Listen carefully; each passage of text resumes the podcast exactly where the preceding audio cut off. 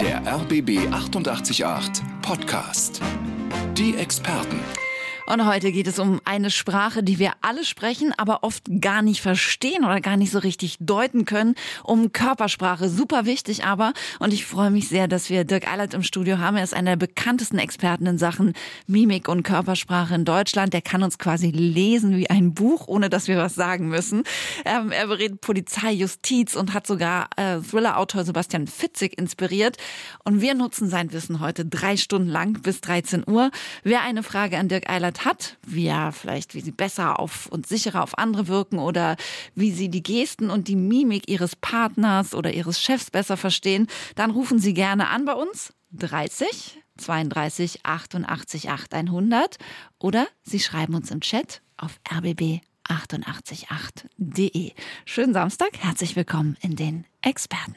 Welche Signale senden wir, wenn wir nicht sprechen.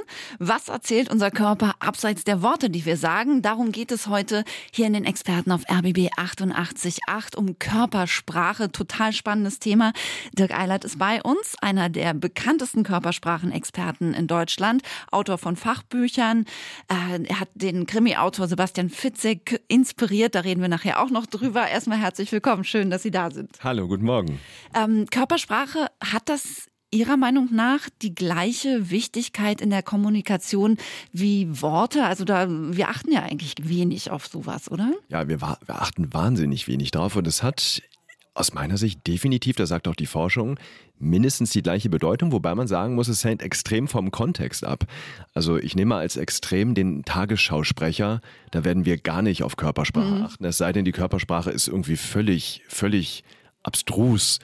Aber beim Flirten zum Beispiel gibt es bestimmte Phasen und in den ersten Phasen, bevor es zum Gespräch kommt, läuft alles nonverbal ab. Das ist der nonverbale Tanz der Liebe, des Liebesverbens. Wir sehen jemanden im Flur, wir finden ihn gut und da senden wir nur nonverbal und der andere sieht an unserer Mimik, an der Körpersprache, hey, ist der Funke übergesprungen oder nicht. Also es hängt extrem vom Kontext ab, aber Körpersprache wird ganz, ganz viel unterschätzt. Aber das ist ja so eine äh, unbewusste Geschichte, ne? Also gerade dieses Flirtbeispiel und auch dieses äh, Verstehen, was der andere mir gerade signalisiert hat, das mache ich mir ja eigentlich selten bewusst, sondern das ist wahrscheinlich dann eher so ein Gefühl, was man plötzlich hat, oder? Dass es irgendwie gut läuft. Definitiv, genau. Die Körpersprache läuft unbewusst. Mimik ist zum Beispiel direkt mit unserem limbischen System verdrahtet, also mit den Emotionsnetzwerken im Gehirn und wird unwillkürlich gesteuert. So kommt es zum Beispiel auch beim Flirten zur sogenannten Mikroexpression, also Gesichtsausdrücken, die schneller als 500 Millisekunden übers Gesicht huschen. Und das ist alles unbewusst, teils auch ohne dass wir selber merken, was wir eigentlich aussenden. Also wir versuchen heute bis 13 Uhr so ein bisschen mehr die Körpersprache zu verstehen und sie aber auch einzusetzen für uns im positiven mhm. Sinne, um vielleicht andere so ein bisschen zu beeinflussen, aber uns selber auch, glaube ich, neu aufzustellen damit. Das ist auch ein spannendes Thema. Äh, kommen wir auch noch zu. Noch ein kleines Beispiel, Dirk Eilert, äh, mit damit man das mal so anschaulich hat, an welcher Mimik, an welcher Geste zum Beispiel kann ich denn erkennen, dass mein Gegenüber lügt? Oh ja, das ist natürlich ein sehr, sehr komplexes Thema. Und das Wichtigste, Silja, ist, dass es kein Einzelsignal gibt. Also ich sage immer, es gibt nicht die Pinocchio-Nase. Mhm. Okay. Ja, das eine Signal, was uns verrät, dass jemand lügt. Der wichtigste Tipp an der Stelle ist, wir müssen auf die Baseline der Wahrheit achten. Das heißt, wenn ich jetzt rausfinden möchte, ob Sie mich anlügen oder nicht, würde ich erstmal über Themen mit, mit Ihnen sprechen, wo ich weiß, das kann ich überprüfen, das ist die Wahrheit. Und dann stelle ich die potenzielle Frage, wo waren Sie gestern Abend? Und dann achte ich darauf, weicht jetzt die Körpersprache, die Mimik, die Stimme von diesem Normalverhalten der Wahrheit ab? Aha, okay, eine Wissenschaft für sich, aber wir können es lernen. Ja, was bedeutet es, wenn unser Gegenüber mit dem Mundwinkel zuckt oder wenn jemand die Arme vor der Brust verschränkt, lehnt er mich dann ab? Körpersprache, das ist eine ganz eigene Sprache für sich, super wichtig, aber schwer zu lesen, haben wir eben schon gelernt von einem der besten Dolmetscher, sage ich mal so, auf diesem Gebiet. Dirk Eilert ähm, ist bei uns, er ist Mimik- und Körpersprachenexperte, hat Bücher geschrieben, gibt Seminare ähm, und äh, Sie sagen, oder wir haben vorhin schon gesagt, da kommen wir auch später noch drauf, man kann äh, Körpersprache auch bewusst einsetzen. Das lernen wir hoffentlich auch noch so ein bisschen wie. Und jetzt haben wir im Chat eine Frage von Frank, hat uns geschrieben auf rbb888 www.ftf.de. Und er ähm, fragt ganz interessant, was sind denn die ersten Tricks, die Politiker lernen, um Stärke und Vertrauen zu signalisieren? Hier gibt es in der Tat konkret zwei Dinge. Das erste ist, Beruhigungsgesten zu vermeiden, wie zum Beispiel einen Kratzen im Gesicht ähm, oder einen Lippenlecken, der bis auf die Lippen alles Signale, die Stress signalisieren und die laut Studien die Kompetenzwirkung mindern. Also wir wirken unsicherer, wenn wir das machen. Das ist das Erste, also Vermeiden von Beruhigungsgesten. Das Zweite ist der bewusste Einsatz von sogenannten Rhythmusgesten. Das sind vertikale Bewegung von oben nach unten mit den Händen, um die Worte zu unterstreichen. Mhm. Und das zum Beispiel erhöht die Durchsetzungsstärke. Das sind schon mal zwei konkrete Sachen. Also eine Vermeidung und eine Sache, die man aktiv tun kann. Ich gerade sagen, genau. Also eins nicht machen und das, also diese, diese ähm, Unsicherheitsgesten, das ist immer meistens im Gesicht oder gibt es da auch noch, also weiß nicht, Füße wippen oder sowas, ist das auch noch was äh, Unsicherheit vermittelt? Genau, also das wäre, wir müssen hier ganz klar natürlich jetzt Zustand und Wirkung unterscheiden. Was wirkt unsicher und was signalisiert Unsicherheit? Ah, okay, oder Stress. Ja. Das ist ganz wichtig, können wir später auch nochmal drüber sprechen. Aber Füße wippen ist bei manchen eine Angewohnheit, kann aber auch Stress anzeigen, gerade wenn es bei bestimmten Gesprächsthemen auftaucht. Das ist aber dann für Politiker wieder weniger wichtig, gerade im Medientraining, weil die Füße selten im Bild sind. Das stimmt, genau. Okay, man muss das Gesamtbild sagen, da haben Sie ja vorhin auch schon gesagt, genau. das ist ja oft so eine Kombination. Also, Frank, ich hoffe, Ihre Frage ist beantwortet. Mal darauf achten beim nächsten Interview, dass Sie vom Politiker im Fernsehen sehen. Wir checken hier in der Sendung auch immer so ein bisschen Mythos und Wahrheit. Es gibt ja so Gesten, denen man einfach so eine bestimmte Aussage zuordnet. Ähm, zum Beispiel, Dirk, äh, wenn wir die Arme vor der Brust verschränken, dann bedeutet das Ablehnung, habe ich gelernt. Stimmt das? Uh, das ist einer der verbreitetsten Mythen. Ähm, das ist in der Tat Fake. Also Ach. das stimmt nicht. Ähm, das Interessante ist aber, was Arme verschränken jetzt wirklich bedeutet. Und dann schränke ich das gleich noch ein bisschen ein. Also Arme verschränken bedeutet Abschottung. Und jetzt denkt der ein oder andere vielleicht, ja, aber Abschottung ist doch das gleiche wie Ablehnung. Aber es ist in der Tat noch was anderes, was da drin steckt. Also, wenn wir beide miteinander sprechen, ganz wichtig, kannst du erstens die Arme verschränken, weil es einfach bequemer ist. Vielleicht auch, weil dir kalt ist, gerade bei dem Wetter draußen. So, zweitens kannst du in der Tat auch die Arme verschränken, um dich von mir abzuschotten. Das wäre Ablehnung. Aber, und jetzt kommt der wesentliche Punkt, wir verschränken auch die Arme, um uns von Störeinflüssen abzuschotten, wenn es zum Beispiel laut ist und wir dem anderen besser zuhören wollen. Studien konnten sogar zeigen, wenn wir die Arme verschränken, bleiben wir länger an der kniffligen Aufgabe dran. Und um das jetzt zu unterscheiden, ist es jetzt Interesse, konzentriertes Zuhören oder verschränkt derjenige die Arme, weil er mich ablehnt, dafür muss ich auf die Mimik achten. Sehe ich geöffnete Augen, ein nach vorne lehnen oder sehe ich vielleicht ja schweifende Blicke, vielleicht auch mal ein kurzes Naserümpfen, was auf Ablehnung hinweist. Das erste, die offenen Augen, das nach vorne lehnen, wäre eben Interesse und konzentriertes Zuhören. Also, Super, super interessant. Wussten, glaube ich, viele nicht. Man ist da wirklich immer äh, ein bisschen verunsichert, wenn jemand so die Arme verschränkt.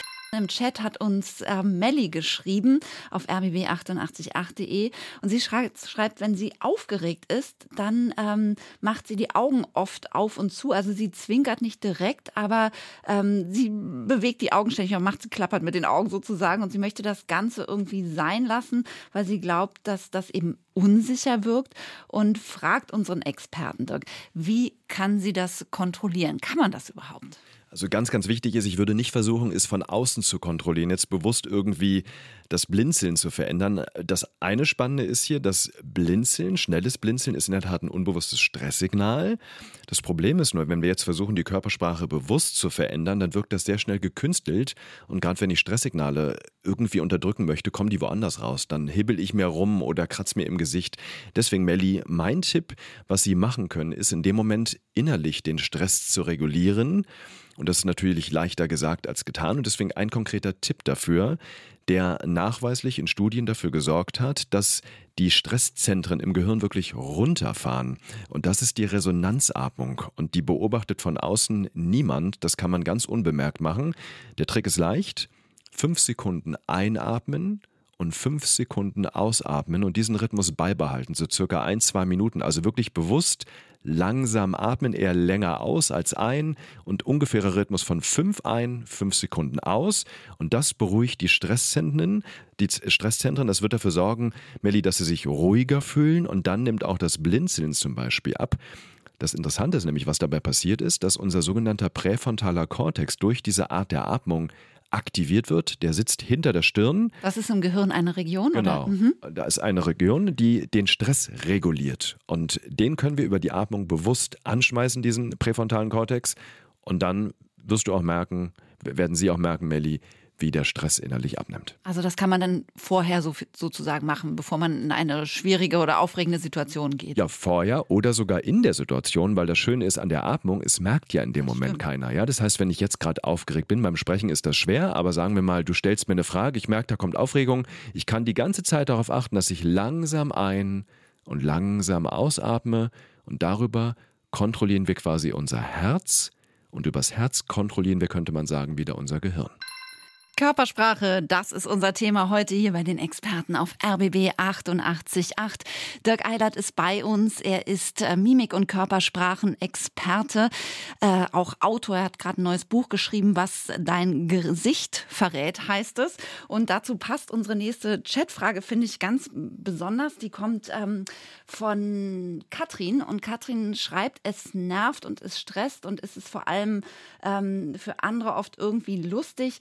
Rot Rot werden ist das Thema. Das sieht man natürlich sehr deutlich im Gesicht. Ähm, du musst doch nicht rot werden, schreibt Katrin, ist dann das Schlimmste, was man ihr dann sagen kann. Kann man natürlich auch verstehen, dann wird es meistens noch schlimmer.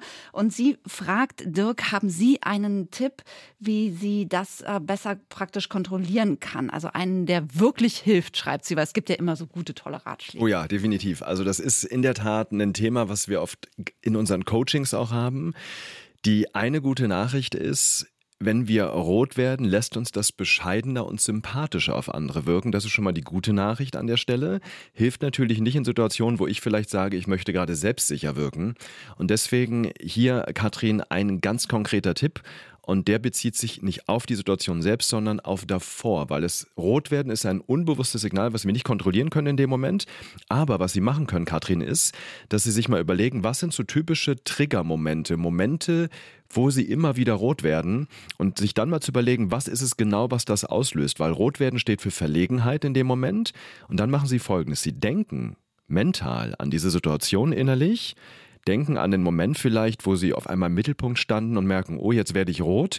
Und jetzt machen Sie folgendes. Sie spüren den Stress im Körper beim Gedanken daran, überkreuzen jetzt die Arme vor dem Brustkorb, sodass die, Schul die Hände auf den Schultern liegen und dann tappen Sie links, rechts im Wechsel und das sorgt dafür, dass der Stress verarbeitet wird und die Verlegenheit abnimmt, also präventiv quasi.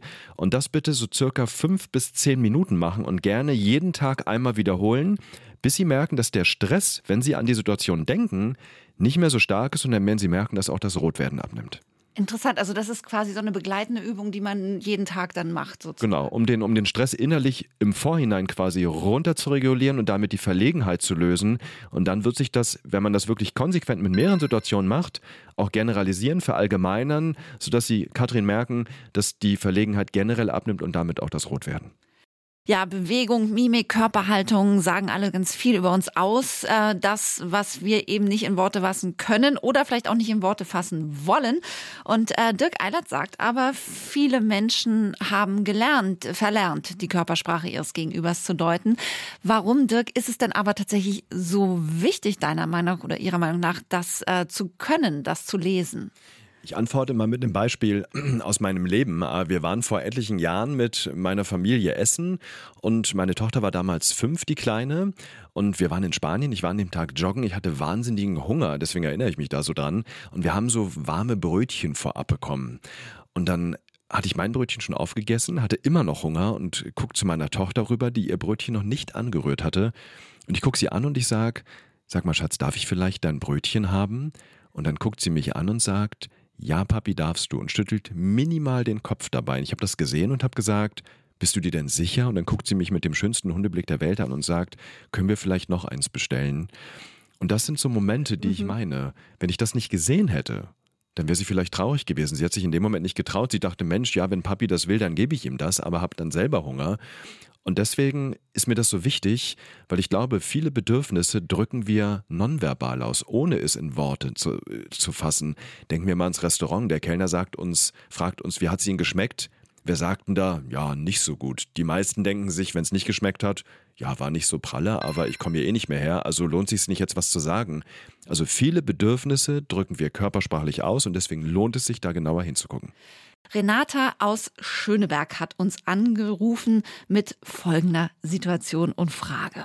Ich würde gerne wissen, mein Chef wenn der mit mir spricht oder ich komme in sein Büro und er spricht mit mir, dreht er sich mit seinem Drehstuhl zu mir und sitzt dann breitbeinig halb liegend auf seinem Stuhl und spricht mit mir.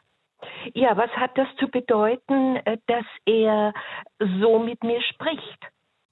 Dirk, was meinst du? Das ist ja also sehr übergriffig fast schon, finde ich. Also ja, es hat in der Tat drei Ebenen, die wir uns hier anschauen können. Das erste ist die Körperorientierung in dem Moment. Äh, grundsätzlich ist es so, dass gerade wenn wir die Beine, Oberkörper in die Richtung einer Person drehen, wir der Person die volle Aufmerksamkeit geben.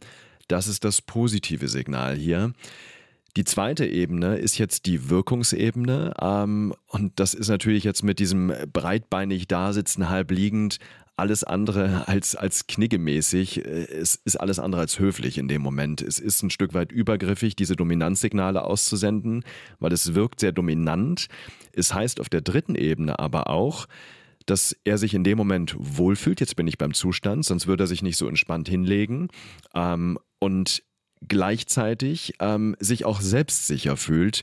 Und was er hier macht, ist leider, leider muss man sagen, eine typisch männliche Angewohnheit. Das nennt sich Manspreading, dieses breitbeinige Dasitzen. Das machen Männer gerne auch mal übrigens in der U-Bahn oder S-Bahn und ist übrigens in Madrid zum Beispiel, in mehreren Städten, aber in Madrid seit 2017 verboten. Da hängen sogar Schilder in der Bahn, in den öffentlichen Verkehrsmitteln, die Manspreading verbieten. Was kann Renata denn machen? Weil eigentlich, also so, wenn ich das sehe von den drei Punkten, zwei sind positiv, einer ist negativ. Also im Prinzip ist, äh, sind, stehen die Karten für den Chef ganz gut, wie er sich verhält. Ähm, was kann sie aber tun? Weil das stört ja schon, wenn man da so sitzt. Kann sie irgendwie nonverbal reagieren? Also mein Tipp wäre in dem Moment, weil es der Chef ist, nicht nonverbal zu reagieren, sondern eher am eigenen Zustand zu arbeiten, zu sagen, okay, der fühlt sich gerade wohl, der fühlt sich selbstsicher, okay, ist ja auch der Chef ähm, und eher den eigenen Stress damit zu regulieren, weil die Alternative wäre es anzusprechen. Das weiß jetzt Renata selber, ob sie das machen kann in dem Moment oder nicht. Wenn es jetzt eine klassische ähm, Chef-Mitarbeiter-Beziehung ist, ähm, dann wäre mein Tipp, das in dem Moment eher nicht anzusprechen. Also Renata, dann positiv sehen, es ist eigentlich eher zugewandt und er fühlt sich wohl in ihrer Gegenwart, sagen wir es so. Dirk Eilert ist bei uns. Er ist äh, Mimik- und Körpersprachen-Experte, einer der bekanntesten in Deutschland. Und ähm, ist nicht nur hier bei uns zu Gast und coacht Leute, sondern ähm, Sie arbeiten tatsächlich auch, finde ich hochspannend, mit der Polizei zusammen. Inwiefern? Wie sieht das aus? Ähm, das ist so, dass ich die Polizei trainiere. Ich habe zum Beispiel schon mit den Sondereinheiten der Polizei trainiert wie sie Geiselnehmer zum Beispiel besser lesen können, was da die Körpersprache angeht. Wahnsinnig relevant natürlich, weil in solchen Situationen geht es meist um Leben und Tod. Und äh, da ist ganz, ganz wichtig, die Dinge, die ich mache, basieren immer in der Wissenschaft. Das heißt, ich schaue mir die ganzen Studien dazu an, was bedeuten bestimmte Signale, weil es eben wahnsinnig viele Mythen gibt über Körpersprache, wo wir denken, das Signal bedeutet das. Wir haben über das Arme verschränken zum Beispiel genau, schon gesprochen. Haben wir schon gelernt. Und da geht es ganz, ganz viel in der Arbeit mit der Polizei darum, denen halt wirklich verlässliche Signale an die Hand zu geben, auf die man wirklich achten kann. Aber es ist natürlich dann ein wichtiges Mittel für die Polizei, wenn es eben äh, wie bei Ihnen so wissenschaftlich fundiert ist und man daraus was lesen kann. Ähm, kommen wir mal jetzt in die etwas leichteren Gebiete und zwar das Schreiben. Also Sie haben selber ein Buch gerade geschrieben, äh, was dein Gesicht verrät, ist der aktuelle Titel oder der, der Titel des aktuellen Buches. Ähm, und Sebastian Fitzek, sehr bekannter Thriller-Autor, ähm, hat äh, Sie genommen sozusagen als Vorbild für eine Romanfigur. Das ist auch total interessant. Vielleicht, wer sind Sie in welchem Buch? Ja, es ist das neue Buch von Sebastian Fitzek. Ähm, Mimik heißt es. Da ist der Titel Thema ähm, und es geht um Hannah Herbst, eine bisher völlig unbescholtene Frau, ähm, hat in diesem Roman eine ihre Familie bestialisch ermordet und ähm, jetzt muss Hannah Herbst diesen Fall lösen und das kann sie nur machen, indem sie ein Geständnisvideo dieser Frau analysiert. Ähm, der Knackpunkt ist, dass der kleine Sohn überlebt hat und äh, auf freiem Fuß ist, also der flieht und jetzt ist die Gefahr, dass äh, diese Frau, die ihre Familie ermordet hat, eben vielleicht ihre Todesmission noch beenden möchte und den Sohn auch noch töten möchte. Also Hannah Herbst drückt die Zeit und jetzt kommt das Kernproblem. Die Herausforderung ist, dass die Frau auf dem Video Hannah selbst ist.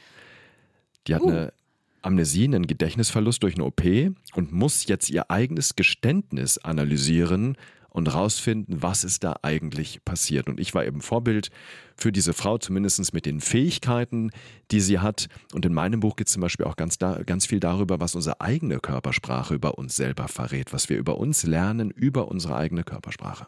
Auch ein sehr interessantes Gebiet. Stimmt, haben wir noch gar nicht angesprochen. Sollten wir nachher auch noch mal machen, wenn wir Zeit dazu haben, ähm, wie ich mich vielleicht selber lesen kann. Also hochinteressant und in Ihrem neuen Buch kommen auch äh, Geschichten vor, die mit Sebastian Fitzek zu tun haben, ne? Ja, ich erwähne ihn mal am Rande, ähm, aber es geht im Kern wirklich, also ich sag mal, Mimik, der Thriller von Sebastian ist ja eine fiktive Geschichte. In meinem Buch teile ich ganz viel Geschichten, Anekdoten und eben Analysefälle aus meinem Leben, aus den letzten zehn Jahren und ja, verpacke so die Signale in spannende, unterhaltsame Geschichten, dass man eben die Körpersprache nebenbei wieder lernt. Unser Thema heute super interessant und wir checken hier jede Stunde auch so ein bisschen ähm, Mythos und Wahrheit in Sachen Körpersprache. Und Dirk, ich habe gelesen, ähm, zum Beispiel Füße sind das ehrlichste Körperteil. Stimmt das? Leider Mythos. Ähm, ein paar Gedanken dazu, dass das jeder auch nachvollziehen kann. Äh, der erste Umstand ist, wenn wir uns beide jetzt unterhalten, dann gucken wir uns ins Gesicht und nicht auf die Füße. Ich habe noch keine Videokonferenz gesehen, wo jemand die Füße in die Kamera hält und wenn, dann wäre das unhöflich. Das bedeutet, wir würden nicht ins Gesicht gucken, wenn wir wüssten, unbewusst zumindest, dass die Füße viel wichtiger sind. Erster Punkt. Zweiter Punkt ist die Neuroanatomie, also die Steuerung übers Gehirn. Mimik wird limbisch gesteuert, also durch die Emotionsnetzwerke, übrigens genauso wie unsere Nackenmuskulatur. Mhm. Die Füße, die können wir viel bewusster kontrollieren und die werden eben nicht limbisch durch die Emotionszentren gesteuert. Schöner Beleg aus dem Leben dafür, wenn wir viel Stress haben. Ich habe noch nie jemanden erlebt, der sagt, boah, mein Oberschenkel ist so verspannt. Da sind es die Schultern, die verspannt sind oder sogar die Stirn. Kopfschmerzen auch. Ne? Kopfschmerzen, ne? genau, die dadurch ausgelöst werden. Und das kommt eben dadurch, weil Mimik und Nackenmuskulatur emotional sehr stark unwillkürlich gesteuert werden. Und deswegen können wir hier sagen, die Mimik ist der ehrlichste Körperteil. Die Mimik ist die Bühne der Emotionen und eben nicht die Füße. Also mit einem Mythos wieder aufgeräumt. Körpersprache ist heute unser Thema hier in den Experten auf RBB 888 mit Dirk Eilert. Körpersprache und Mimik Mimik-Experte, um Gottes Willen, schweres Wort.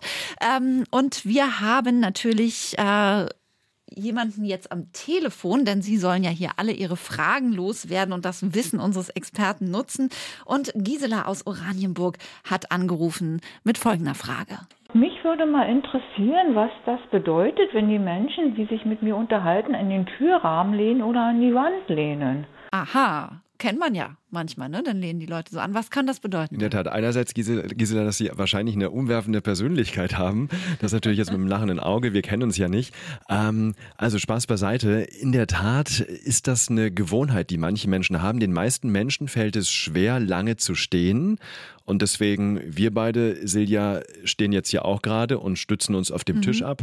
Wenn man dann sich länger unterhält und irgendwo eine Wand in der Nähe ist, neigen Menschen in der Tat auch dazu, sich einfach anzulehnen. Das heißt, es hat keine spezifische Bedeutung, außer dass es einfach bequemer ist, sich gegen die Wand zu lehnen in dem Moment. Heißt aber auch, wir hatten das vorhin schon mal mit dem Chef, der sich so gemütlich im Sessel zurücksetzt, dass die Leute aber vielleicht auch entspannt sind, wenn sie in Giselas Nähe sind, weil wenn man jetzt irgendwie angespannt ist, würde man sich das oder sich unwohl fühlt, würde man das ja vielleicht gar nicht machen. Ne? Exakt, genau. Es ist bequem und gleichzeitig auch entspannter und äh, Entspannung ist grundsätzlich ein gutes Zeichen. Ja, ich sag mal, die Alternative wäre, jemand steht völlig angespannt da und hört mir zu. Ähm, das wäre dann eben Hinweis auf Anspannung. Also von daher ist es grundsätzlich ein Zeichen von Wohlfühlen, von Entspannung und von ich lasse mich auf dieses Gespräch ein und bin jetzt auch hier mit meiner Aufmerksamkeit. Also Gisela, Sie machen alles richtig offensichtlich. Wir schauen aus aktuellem Anlass mal auf unsere Fußballer. Morgen startet die Fußball-WM und ähm, auch von unseren Profisportlern können wir nämlich in Sachen Körpersprache etwas lernen. Stichwort Cristiano Ronaldo ist, glaube ich, der Inbegriff eines Profis. Der macht alles 100 Prozent. Auch in Sachen Körpersprache. Dirk, nämlich Sie haben da ein super Beispiel jenseits der fußballerischen äh, Technik, die er sonst so anwendet. Oh ja, unbedingt. Und ich glaube, das kann jeder mal überprüfen. Ähm, liebe Hörerinnen, liebe Hörer, wenn Sie jetzt mal an Ronaldo denken, welches Bild haben Sie dann vor Augen? Und die meisten werden sich wahrscheinlich ein Bild vorstellen, wo er breitbeinig bei einem Freistoß dasteht. Das ist, glaube ich, wenn man den googelt, das bekannteste Bild von ihm. Und das ist übrigens spannend, weil Studien konnten zeigen, dass dieser breitbeinige Stand, ich nenne ihn auch Westernheld-Stand, in der Tat dazu führen kann, dass der Torwart eingeschüchtert wird und die Trefferwahrscheinlichkeit des Freistoßes oder auch Elfmeters steigt. Und das können wir eins zu eins ins Leben übertragen. Das heißt jetzt nicht bitte im nächsten Bewerbungsgespräch Westernheldstand und Yippie, sondern ähm, diese sogenannten Powerposen, da ranken sich wahnsinnig viele Mythen drum. Aber was man machen kann, was Fakt ist, dass so ein breitbeiniger Stand bitte vor dem Bewerbungsgespräch, nicht im Bewerbungsgespräch selbst, der sorgt dafür, dass wir uns selbstsicherer fühlen, das zwei Minuten ungefähr machen, breitbeinig hinstellen, Arme in die Höhe recken und in, in dem Vorstellungsgespräch oder in der Präsentation dann darauf achten, dass man möglichst aufrecht sitzt. Das reicht hier schon, um einfach in der Selbstsicherheit zu bleiben. Also man nimmt dann quasi diese Pose so ein bisschen damit rein, ohne dass es der andere merkt. Genau. Ganz interessant. Also von Ronaldo lernen heißt oft auch siegen lernen. Das sehen wir jetzt auch jenseits des Fußballs. Petra hat zum Beispiel im Chat auf rbb888.de eine Frage geschrieben. Ihr Freund sagt, sie steckt seine beiden Hände grundsätzlich in die Hosentaschen, wenn er in einen Raum tritt oder sich mit anderen Menschen im Stehen unterhält. Sie äh, stört diese Haltung und fragt aber unseren Experten, hat das vielleicht eine Bedeutung, ähm, warum Ihr Freund immer die Hände in den Hosentaschen hat bei der Unterhaltung oder beim Reinkommen. Wie ist das, Dirk? Das sind in der Tat drei Möglichkeiten. Die erste ist, ist es einfach nur Bequemlichkeit oder Angewohnheit, wie für so viele. Die zweite Möglichkeit ist, er macht es, weil er sich in dem Moment unsicher fühlt. Dritte Möglichkeit, er macht es, weil er sich einfach wohlfühlt, lässt sich locker fühlt in dem Moment. Und um die letzten beiden Möglichkeiten näher dann zu unterscheiden, muss ich auf die Mimik achten. Sieht die Mimik eher entspannt und locker aus?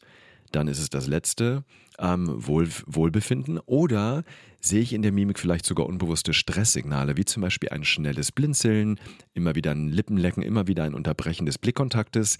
Dann wäre es ein Hinweis auf Unsicherheit. Also beides sollte man ihm dann vielleicht gönnen. Wir haben jetzt Frank aus Hellersdorf am Telefon. Schönen guten Tag, Frank. Hallo, hier ist der Frank aus Hellersdorf. Ja, erzählen Sie uns über Ihre Erfahrungen in Sachen Körpersprache. Ja, also ich habe eine Frage an Herrn Ehlert. Mhm. Äh, eine Kollegin, die blinzelt immer bei dienstlichen Besprechungen und äh, ich weiß halt nicht, wie ich das äh, zu werten habe, ob das eine Form von Unsicherheit ist oder auch anders zu interpretieren äh, ist. Darf ich kurz dazwischen fragen, bevor unser Experte Dirk Eilert antwortet? Ähm, ist das explizit, zwinkert sie Ihnen in Ihre Richtung oder ist das so in den Raum hinein sozusagen? Also so äh, mehr so in den Raum hinein. Also das ist so, ja, also ich würde es halt als als äh, jetzt nicht als als äh, sage ich mal äh, als äh, als Zuneigungszwinkern äh, so interpretieren, sondern als mehr so als ein nervöses Zwinkern, sagen wir es mal so. Aber immer wenn ich in ihre Richtung gucke sozusagen. Aha. Ah, okay, okay. das ist spannend. Hallo Frank.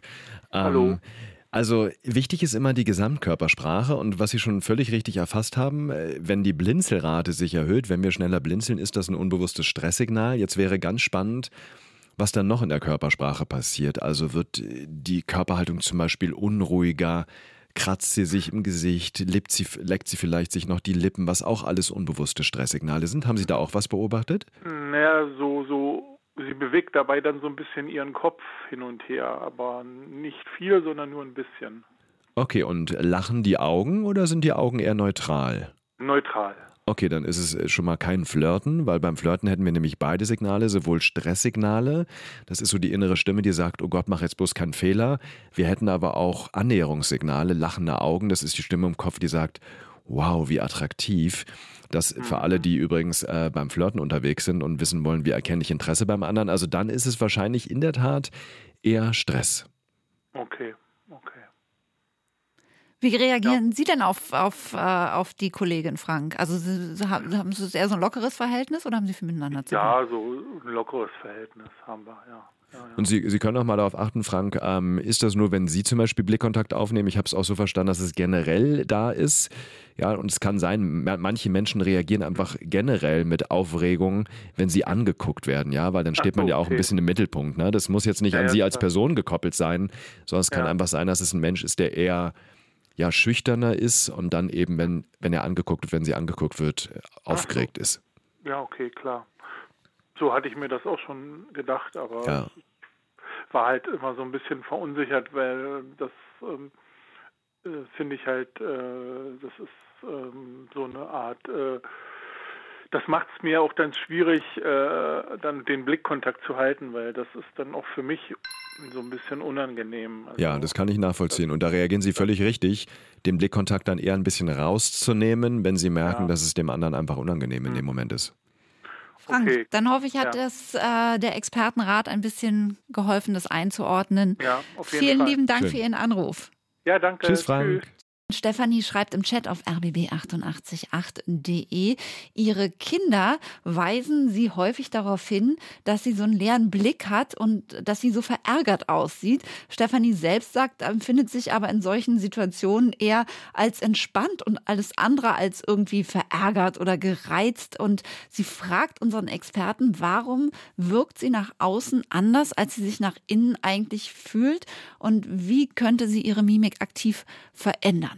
Dirk. Also das liegt Huch, Entschuldigung, Mikro an. Jetzt. Jetzt ist es an. Das liegt in der Tat daran, dass selbst wenn wir unser Gesicht entspannen, wir immer noch Gefühlsreste in der Mimik haben. Das ist im Schnitt so bei ungefähr drei Prozent. Und es gibt Menschen, bei denen ist das mehr teilweise sogar sechs oder mehr Prozent. Und da gibt es dann ein Phänomen, ich nenne das gern den kalte Schulterblick. In der Forschung wird er auch als Resting Bitch Face bezeichnet. Das klingt ein bisschen krass, finde ich. Mein, ja. Ja, das bedeutet einfach, dass im neutralen Gesichtsausdruck auch wenn wir uns entspannen und diese Emotionen gar nicht spüren in dem Moment, trotzdem die Mimik so wirkt, als wenn wir Ablehnung oder Verachtung sogar spüren würden. Äh, Kristen Stewart ist ein gutes Beispiel, Kanye West ist auch ein gutes Beispiel. So, das bedeutet jetzt, wir wirken in dem Moment ablehnend oder verärgert, obwohl wir es gar nicht spüren. Und sich dessen bewusst zu sein, ist der erste wichtige Schritt. Zweitens kann ich dann anfangen, in Momenten, wo ich vielleicht weiß, ich werde angeguckt, ja, vielleicht bewusst ein bisschen zu lächeln und auch mal in den Spiegel gucken, wie wirke ich denn eigentlich, wenn mein Gesicht neutral ist. Bei mir ist es übrigens auch so, Stefanie, ähm, das ist bei mir genauso. Ich, wenn ich mich entspanne, dann hängen die Mundwinkel leicht runter. Und ich habe auf Partys schon oft den Spruch gehört, hey, gefällt's dir hier nicht? Ist alles in Ordnung? Es gibt übrigens andere Menschen, die sehen, wenn sie sich entspannen, so aus, als wenn sie lächeln, obwohl sie gar nicht gut drauf sind in dem Moment. Und die kriegen dann eher oft mal den Spruch, ey, wieso grinst du so blöd? Also unser neutrales Gesicht, Fazit, sendet Gefühlsausdrücke, obwohl wir uns in dem Moment gar nicht so fühlen. Und das ist schon mal eine wichtige Erkenntnis. Gefühlsreste, das ist auch genau. ein schöner Ausdruck, den ich noch nie gehört habe. Aber interessant. Also vielleicht wäre es ein Tipp an Stefanie, dass ihre Kinder einfach mal ein Foto schnell schießen, wenn sie sich mal entspannt, damit Stefanie genau. selber sieht, wie, wie sie so wirkt auf andere ja. dann vielleicht in dem Moment. Ganz interessant. Horst hat angerufen bei uns auf der 30 32 88 800 mit dieser Frage. Was ist eigentlich mit der Verhaltensweise? Das betrifft hauptsächlich Männer die bei einem Gespräch, wenn sie auch einem gegenüber sitzen, die Beine übereinander schlagen. Und wenn der Stuhl keine Lehne hat, kann ich das noch verstehen, weil man dann vielleicht sich stabilisiert, weil auch die Hände zu dem geknickten, überschlagenen Bein gehen. Hat es irgendeine negative Aussage oder ist es Bequemlichkeitsgrund? Das ist oft bei mir so, nicht weil ich sonst einen anderen Grund an mir erkennen könnte. Ha, ja, auch die interessante Frage, was man damit ausstrahlt tatsächlich, Dirk. Ähm, ist das Bequemlichkeit? Ist das unhöflich? Also in der Tat ranken sich um die Füße, um die Beine wahnsinnig viele Mythen. Das Übereinanderschlagen der Beine ist in der Tat meistens nur Bequemlichkeit. Hier gibt es spannenderweise auch kulturelle Unterschiede. Wir in Europa neigen eher dazu, Knie-Knie die Beine zu überschlagen. In Amerika, in den USA eher Fußgelenk zu Knie. Das ist ganz, ganz spannend. Das sieht so ein bisschen lässiger aus, muss man genau, sagen. Genau, das ne? sieht äh, genau ein bisschen lässiger aus. Ähm, das Spannende ist hier, wir müssen hier wirklich jetzt Wirkung von Zustand unterscheiden. Also, was ich gerade schon gesagt habe, Beine übereinander schlagen drückt den Zustand aus, meistens nur Bequemlichkeit, aber Beine übereinander schlagen genauso wie Arme überkreuzen kann auf andere ablehnend verschlossen wirken. Das heißt nicht, dass die Person verschlossen ist, aber dessen sollte ich mir bewusst sein. Studien zeigen zum Beispiel, dass Menschen mit einer offenen Körperhaltung, also mit geöffneten Beinen, jetzt bitte nicht die Beine breit auseinander, Mansplaining, das hatten wir auch schon genau, ähm, aber eine offene Körperhaltung wirkt selbstbewusster und positiver. Also von daher kann man aus Wirkungsaspekten sagen, gerne eine offene Körperhaltung bevorzugen. Wenn wir aber andere Menschen sehen, können wir das unter Bequemlichkeit einordnen. Also nicht schlimm, wenn jemand die Beine übereinander schlägt. Das Fazit. Ben hat uns jetzt im Chat geschrieben, auch zum Thema Fußball auf rbb888.de. Ihm ist was bei ähm, Fußballerin Alexandra Popp aufgefallen. Und zwar sagt er, bei der Frauenfußball-EM hat ihm die Körpersprache der Stürmerin sehr beeindruckt. Ihr Zähne zeigen nach dem Torschuss hat ihm fast schon so ein bisschen Angst gemacht, schreibt er. Und ähm, das ist die Frage, genau, was ist das für eine Pose? Man denkt ja, da wird gejubelt und so, Dirk, aber es ist, ähm, sieht man oft so, dieses, dieses sehr Martialische dann irgendwie. Ja, ne? definitiv. Das ist ganz, ganz spannend, Ben. Spannende Frage. Ähm, man könnte ja denken, Mensch, nach einem Torschuss, da guckt man vielleicht freudig, aber das ist in der Tat gar nicht der Fall. Wir zeigen keine Freude, sondern es ist übrigens kultur- und auch geschlechterübergreifend Triumph. Und bei Triumph zeigen wir eine aggressive Mimik und eine raumeinnehmende Körpersprache. Die Faust geht in die Höhe, wir schlittern über den Rasen. Und Triumph hat hier in der Tat zwei Funktionen. Die eine Funktion ist die Bahnung von Kraft für uns selbst und die zweite Funktion ist die Einschüchterung des Gegners in der Tat an der Stelle. Und wie gesagt, ganz wichtig, das unterscheidet sich bei Frauen und Männern nicht, aber es fällt natürlich bei Frauen eher auf, weil Studien zeigen nämlich, dass die aggressiven Signale da draußen im Leben außerhalb vom Sport eher von den Männern gezeigt werden. Und wenn das dann eine Frau zeigt, ist natürlich der Kontrast hier einfach stärker, weil wir das nicht so ganz gewohnt sind. Aber ist das intuitiv oder haben sich dann die Fußballerinnen das vielleicht auch bei den Männern abgeguckt? Nein, das ist intuitiv und angeboren. Mimik ist angeboren, auch Triumph ist angeboren. Das zeigen wir über alle Kulturen weg. Das muss uns keiner zeigen, wie es geht. Das machen wir ganz, ganz automatisch. Wir wollen natürlich unbedingt noch ähm, einen ganz wichtigen Aspekt ansprechen, was wir eben gesagt, wie wir uns selber quasi damit so ein bisschen im positiven Sinne Dirk, manipulieren können mit Körpersprache. Ne? Wir können anderen Leuten damit was signalisieren, aber Du hast, glaube ich, Sie haben es vorhin so schön gesagt, wir schwanken hier immer zwischen Sie und du. Das, äh, okay, ich sage jetzt einfach du. Ähm, dass man sich quasi nach, das Körpersprache auch nach innen wirkt, nicht nur nach außen. Was heißt das genau? Exakt, und dazu gibt es ganz, ganz spannende Studien. Ähm, eine Studie greife ich mir jetzt mal raus, und zwar sollten die Probanden in dieser Studie Murmeln aus einem Kästchen in das andere packen und in der einen Runde Murmeln von unten nach oben und in der anderen Runde die Murmeln von oben nach unten. Und während sie das gemacht haben, haben die Forscher Fragen gestellt, zum Beispiel, Erzählen Sie uns doch mal, teilen Sie doch mal eine Erinnerung aus Ihrem Leben. So, und das Spannende war jetzt, wenn die Probanden die Murmeln von oben nach unten gelegt haben, sind ihnen eher negative Erinnerungen eingefallen. Wenn sie von unten nach oben gelegt mhm. haben, eher die positiven Erinnerungen. Das bedeutet, die Körpersprache, hier diese Bewegung nach oben, beeinflusst auch unsere Stimmung und auch unsere Gedanken. Und das Spannende ist doch, dass dieses Aufrichten, also wirklich ja auch ein real erlebtes Prinzip im Körper ist. Warum heben wir die Mundwinkel, wenn wir gut drauf sind, ziehen sie runter, wenn wir schlecht drauf sind? Warum recken wir die Arme in die Höhe, wenn wir uns siegessicher fühlen oder gerade gewonnen haben? Und warum lassen wir den Kopf und die Arme hängen, wenn wir schlecht drauf sind? Und das ist ein Tipp, den wir fürs Leben benutzen können. Also einfach mal darauf achten, im Alltag wirklich bewusst eine aufrechte Körperhaltung mit der Energie nach oben gehen im Körper, äh, das einzunehmen und dann wird jeder merken, da ist man gleich besser drauf. Also mit diesem sehr guten Tipp schicken wir Sie jetzt ins Wochenende. Und ähm, ich bedanke mich ganz herzlich, Dirk Eilert. Es war eine hochinteressante Sendung. Ich glaube, wir hätten noch drei Stunden weiter senden können. Ähm, Sie können sich das alles nachher nochmal anhören im Internet auf rbb888.de, die ganze Sendung als Podcast nachher zum Thema Körpersprache. Ich bin Silja Sotke und ich wünsche Ihnen jetzt ein wunderschönes Wochenende. Das war der RBB 888 Podcast, die Experten.